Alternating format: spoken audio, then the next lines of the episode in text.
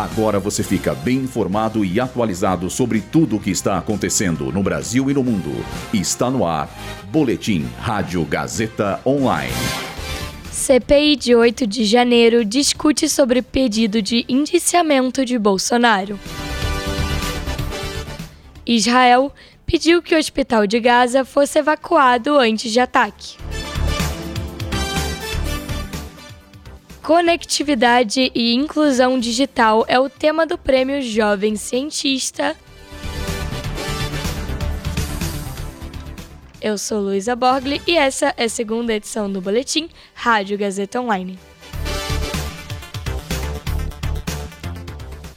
A CPI dos atos golpistas discutiu hoje o documento de relatório final da comissão, elaborado pela senadora Elisiane Gama, que sugere às autoridades o indiciamento de mais de 60 pessoas sobre condutas criminosas, dentre elas Jair Bolsonaro. Além das quatro acusações do político a serem respondidas na Justiça, a avaliação consta que o ex-presidente foi autor intelectual e moral dos ataques aos três poderes em janeiro deste ano. A reunião desta manhã encerrou os trabalhos do colegiado, criado há cinco meses para investigar os ataques à sede dos três poderes em Brasília.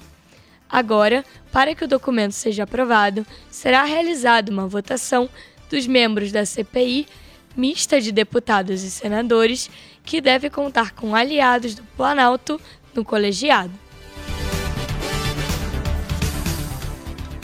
Dois projéteis israelenses já haviam atingido o Hospital Batista al-Hali, localizado na faixa de Gaza três dias antes do bombardeio de ontem, que acabou vitimando vários civis. De acordo com o vice-ministro da Saúde da região, as forças de defesa de Israel procuraram o gerente da instituição e o criticaram por não evacuar as instalações do hospital visto que os balísticos eram um aviso que poderia ter evitado acidentes. A ministra da Ciência, Tecnologia e Inovação, Luciana Santos, anunciou que conectividade e inclusão digital será o tema da trigésima edição do Prêmio Jovem Cientista. A iniciativa do Conselho Nacional de Desenvolvimento Científico e Tecnológico, realizada em parceria com a Fundação Roberto Marinho e empresas privadas, irá contemplar cinco categorias para premiação.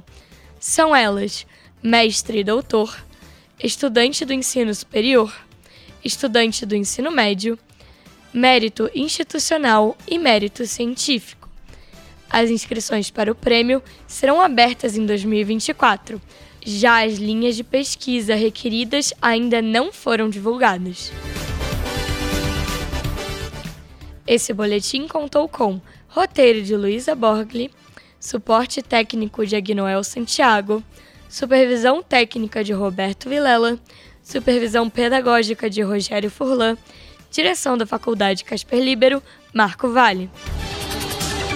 Boletim Rádio Gazeta Online. Rádio Gazeta Online.